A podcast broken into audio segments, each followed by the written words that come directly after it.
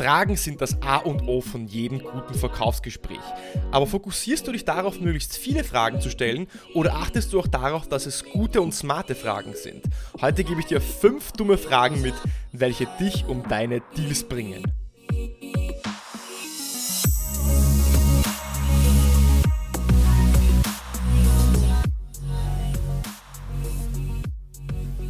Herzlich willkommen bei einer neuen Episode von Deal dein Podcast für B2B-Sales von Praktikern für Praktiker. Schön, dass du letzte Woche dabei warst beim Interview mit Raphael Kapsamer. Da haben wir darüber gesprochen, wie er seine Leads recherchiert, vorbereitet, wie er die Erstansprache strukturiert, Kalt-E-Mails versus Kalt-Telefonate. Für alle spannend, die SDRs, BDRs sind und in Greenfield sind. Wenn du die Episode nicht gehört hast und du SDR, BDR bist oder Greenfield machst und bist, also New Business, dann geh doch mal zurück und hör dir auch letzte Episode an. Und schön, dass du auch natürlich diese Woche wieder einschaltest, um dein Sales Game im Verkauf und im Vertrieb aufs nächste Level zu bringen, um mit mir gemeinsam zu lernen und zu wachsen. Und als ich begonnen habe im Verkauf, war ich sehr stark fokussiert auf das, was ich sage, auf meinen Pitch, auf meine Struktur, auf das, wie ich mein Produkt verkaufe. Und dann wurde mir durch vieles Feedback klar, dass Fragen der Start und das Fundament jedes guten Verkaufsgesprächs sind. Und in jedem Salesbuch und in jedem Sales-Experten hörst du, dass Fragen wichtig sind und dass du mehr Fragen stellen solltest als weniger Fragen. Aber geht es tatsächlich um die Anzahl der Fragen oder um die Qualität der Fragen? Denn Gute Fragen bauen Vertrauen auf, positionieren dich als Experten, überzeugen den Kunden und helfen dir Deals abzuschließen. Aber die falschen Fragen lassen dein Sales-Schiff in die Tiefen des Meeres untergehen wie ein tonnenschwerer Anker. Und nur mit guten Fragen kannst du deine Opportunities beschleunigen und mehr Sales gewinnen. Und wer will nicht schon mehr verkaufen? Richtig, jeder will das. Und es geht um die Qualität der Fragen, es geht darum, wie du die Fragen formulierst und nicht unbedingt nur um die Anzahl der Fragen. Und deswegen reden wir heute über fünf nicht so kluge Fragen, welche dich um deine Deals bringen und welche du nicht mehr stellen solltest. Und diese fünf Fragen, die wir durchgehen werden, ist Punkt 1, die Dealbreaker-Frage. Diese Frage bringt jeden Deal zum Stehen. Die zweite Frage ist der Value Vampire.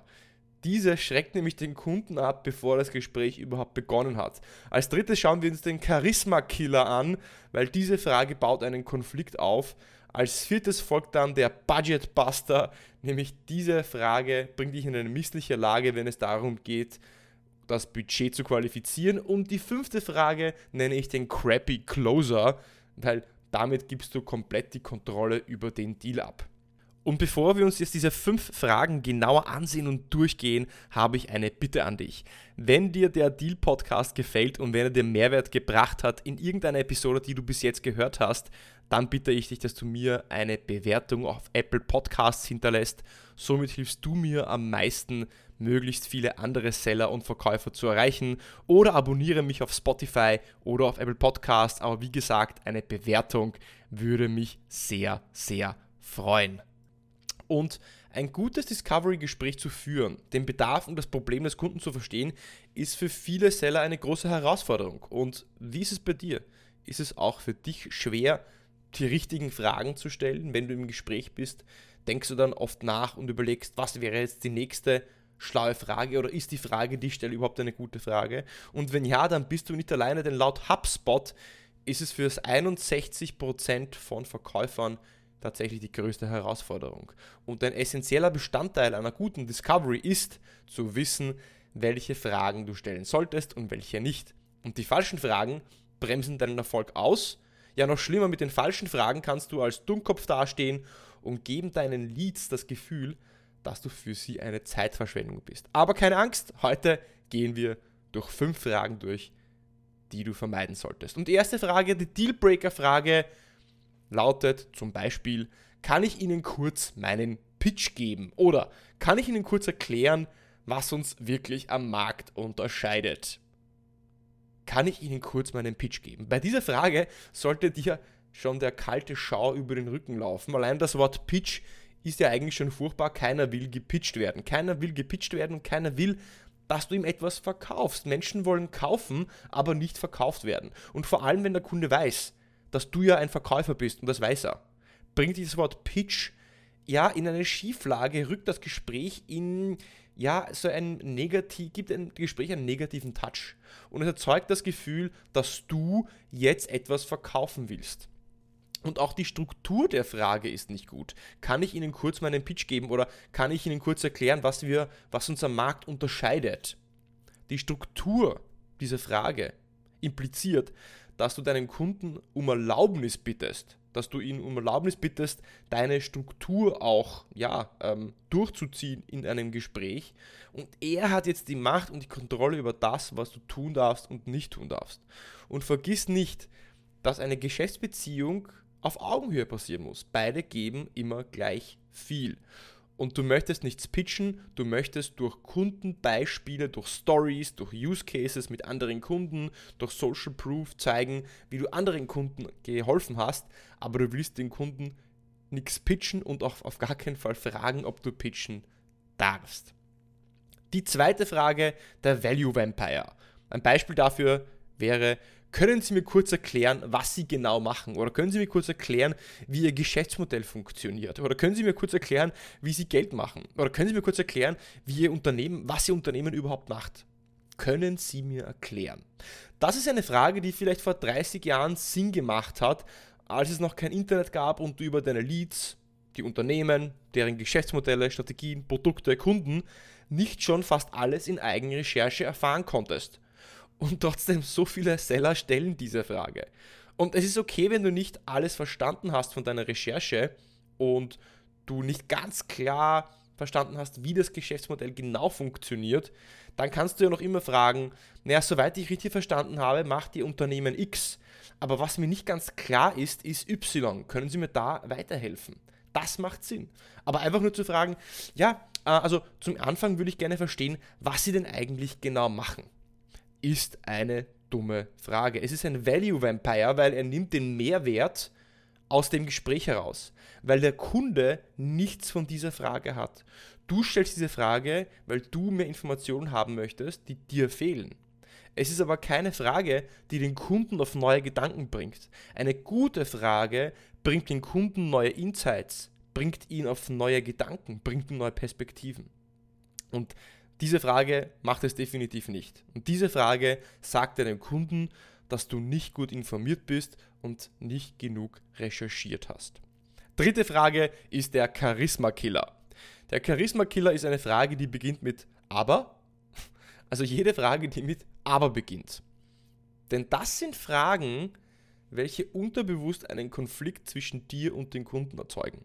Wenn wir aber sagen oder eine Frage mit aber formulieren, und die Tonalität am Ende hinaufgeht, aber dann bringt diese Frage negative Vibes, Vibes, Vibes, Vibes, sagen wir das so, Vibes ins Gespräch. Und weil eben das Aber am Anfang steht, bringt es eine Konfrontation. Eine ein Aber leitet immer eine Konfrontation und einen Kontrast ein. Wir sagen aber, wenn wir zwar zuhören, was der andere sagt, aber wenn unsere Meinung uns wichtiger ist und wenn wir von unserer Meinung mehr überzeugt sind als von der Meinung des anderen und wenn wir die andere Meinung gar nicht respektieren. Wenn wir aber sagen, dann vergisst unser Gesprächspartner alles, was du davor gesagt hast.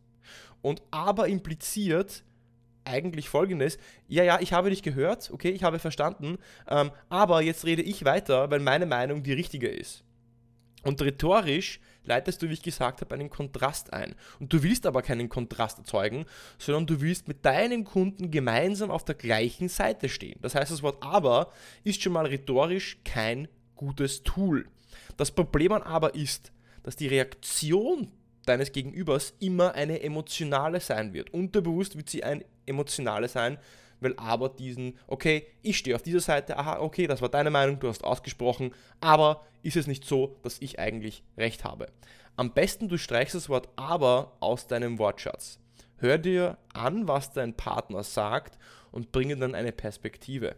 Wenn der Kunde sagt, ja, also es ist so, dass natürlich diese Leistung, die sie anbieten, sehr gut ist, aber wir haben bereits einen Anbieter, der das, was sie schon machen, abdeckt. Und du dann sagst, naja, aber sie haben doch gesagt, dass sie damit unzufrieden sind, leitet keinen smarten, keine smarte Konversation ein. Viel besser wäre es, ich verstehe, was sie sagen.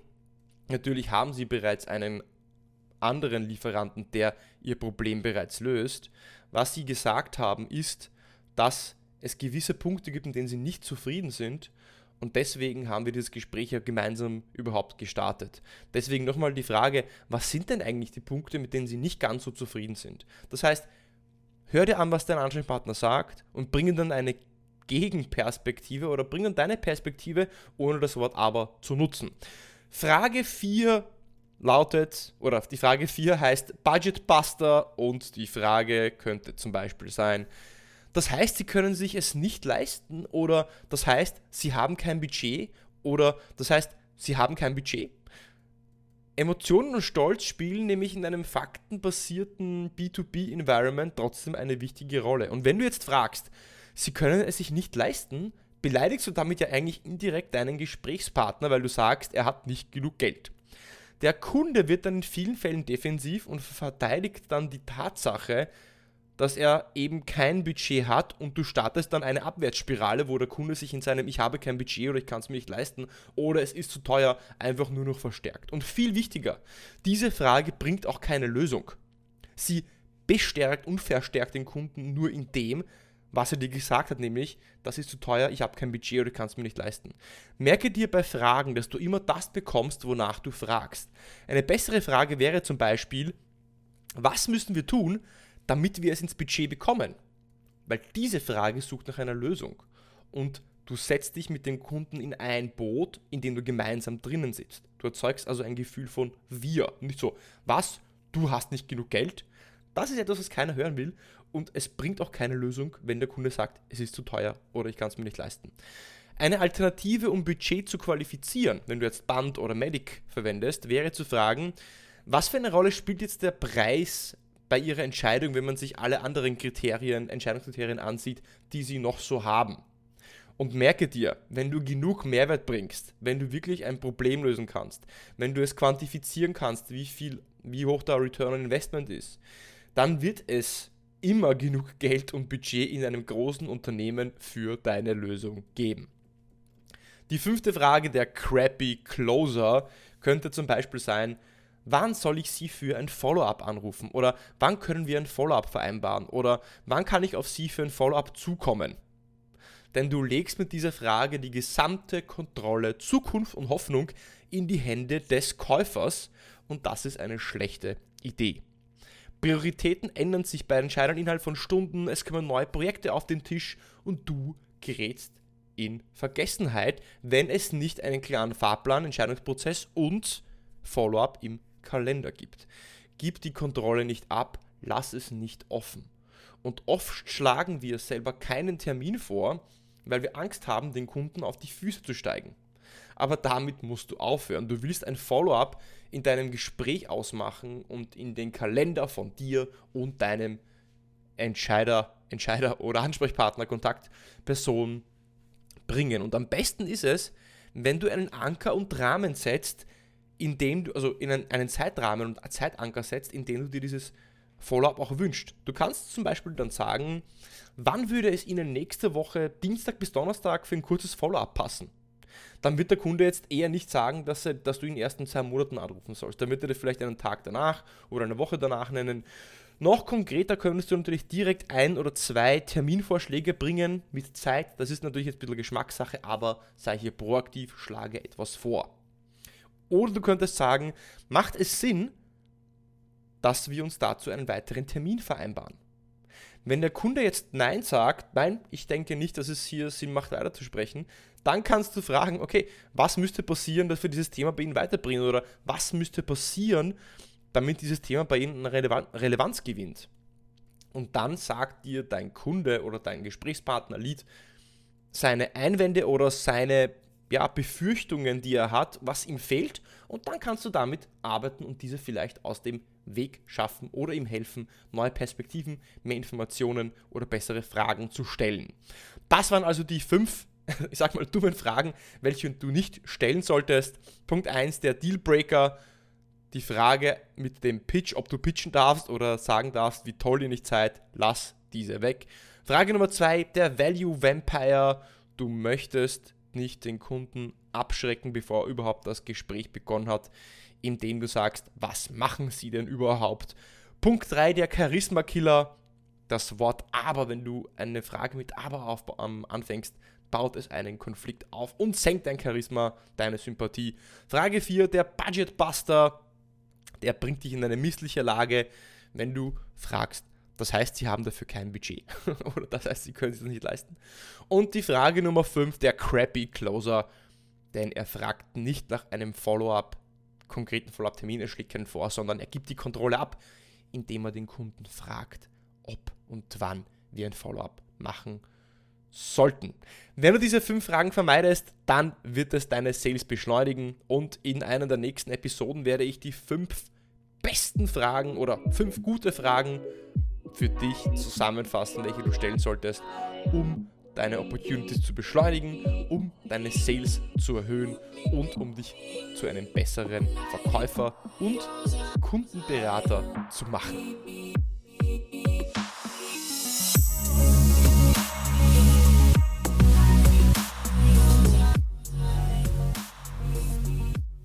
Ja, das waren also die fünf Fragen, welche du nicht stellen solltest. Die fünf, ich nenne sie nicht so klugen oder dummen Fragen im Verkauf. Und natürlich, du hast schon gemerkt, dass du nicht jede Frage eins zu eins so stellen wirst. Aber ich glaube, du hast den Grundgedanken dieser fünf Fragen des Dealbreakers, Value Vampires, Charisma Killers, Budget Busters und Crappy Closers verstanden. Und wenn dir diese Episode gefallen hat, wie auch immer, dann bitte ich dich darum, abonniere mich auf Apple Podcasts oder auf Spotify, wenn du es noch nicht getan hast. Und schreib mir eine Bewertung auf Apple Podcasts. Damit würdest du mir am allermeisten helfen. Ich hoffe, diese Folge, wie auch immer, hat dir Mehrwert gebracht. Ich hoffe, du hast eine erfolgreiche restliche Woche und bis zur nächsten Woche beim Deal Podcast.